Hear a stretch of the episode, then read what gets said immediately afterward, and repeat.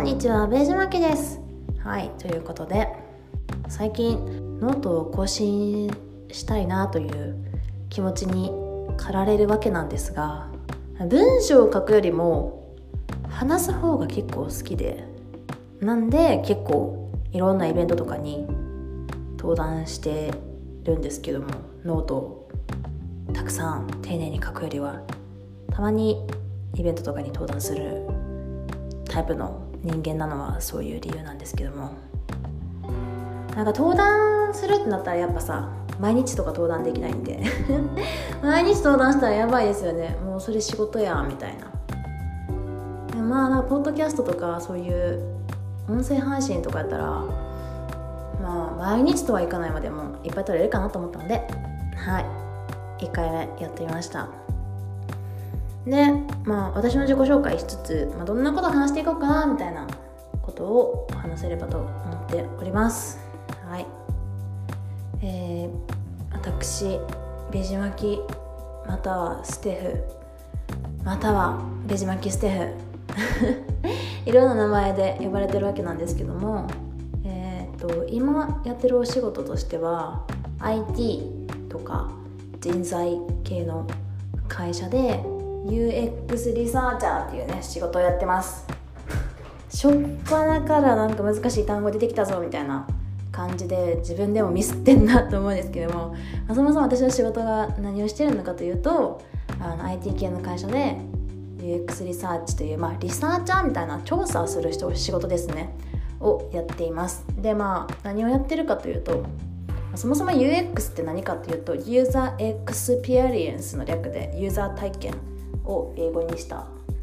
略語を UX と呼ぶんですが、まあ、そのサービスを通じてなんかより使いやすいとかより分かりやすいっていうその感情を超えてそのサービスを通じて使いやすい以上の体験このサービスがあったからこういうふうに生活が変わったとかこういうふうに考え方が変わったっていうそのサービスの範疇を超えた体験をお届けすることをユーザーエクスペリエンスと呼ぶんですけども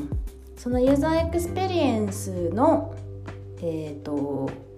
改善することを目的としたリサーチをする人のことを UX リサーチャーと呼んでおりまして、まあ、そんなお仕事をしております、まあ、具体的に何やってんのって話だと思うんでやってることを言うと,、えーと、自分の、えーと会社が持っているサービスに対してインタビューしたりとかアンケートしたりとかでその情報をあの集計したりとか分析したりすることを通じてより使いやすいサービスを考えたりとか新しいサービスを考えたりとか世の中に必要な機能は何なんだろうっていうことを議論したりとかそういうお仕事しております。はい。えーと、あとは、えーと、プライベートのところで言うとえっ、ー、とえー、とプライベートのところで言うとまあそういう感じで本業で働きつつ同じようにリサーチャーのお仕事として副業でアドバイザーみたいなことをやっていたりもしますね。なんかそこはまあやっぱ副業なので自分がガツガツ手を動かすというよりはどちらかというと手を動かす人がその副業先の人にもうすでにいてその人たちがまリサーチを始めるやり方が分かりませんとか正しいやり方が分かりませんみたいな人たちに対してじゃあ一緒にやってみましょうとかじゃあアドバイザーとして入るので壁打ちを一緒にしましょうみたいなそういうことをやったりもしています。でそれと全然関係なく1年ぐらい前に自分が参画してる一般社団法人を作ってて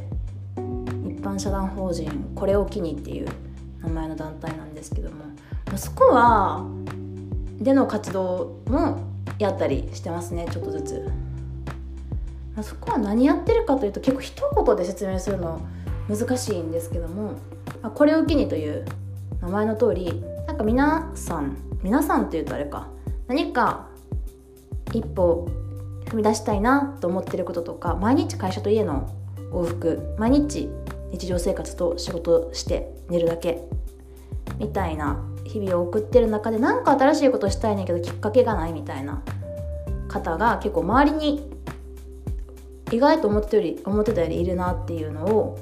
コロナが広がる前3年前4年前とかに思ってでこれを機に何かするきっかけになればっていうイベントとかなんかそういう講座じゃないけどもそういうアート思考の6日間の連続の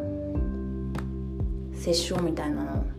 やってたりします。はい。ちょっと抽象的だったんでそれも今後話していければなと思ってる思っております。あとはあの好きなことですね。もう私がずっと好きなのはあの海外に行くことがすごい好きでなんで好きなのかというともうこれもリサーチャーの性質現れてるなと思うんですけどもあの日本とは全く違う文化圏に行った時に自分がどう思うのかまたその現地の人がどう暮らしているのかを観察するのがめちゃくちゃ好きでなんかスーパーとかに行ってこうなぜこの調味料がいっぱい売られてるのかとかそういうのを考えるのもすごい好きでなんかもう海外旅行っていうよりはもう勝手に海外視察に行ってるような感覚で海外に行っていたりしますね。でまあ最近は海外行けないので海外行く代わりにえ、ー、とサウナにすごいハマっていて最近サウナ好きな人増えてると思うんですけどこれも海外であの北欧にめちゃくちゃ行ってた時期があって1年のうち4ヶ月ぐらい北欧にいたのではみたいな時期があって2019年ぐらいかな2018年ぐらいかなには多分1年で4ヶ月ぐらい北欧にいて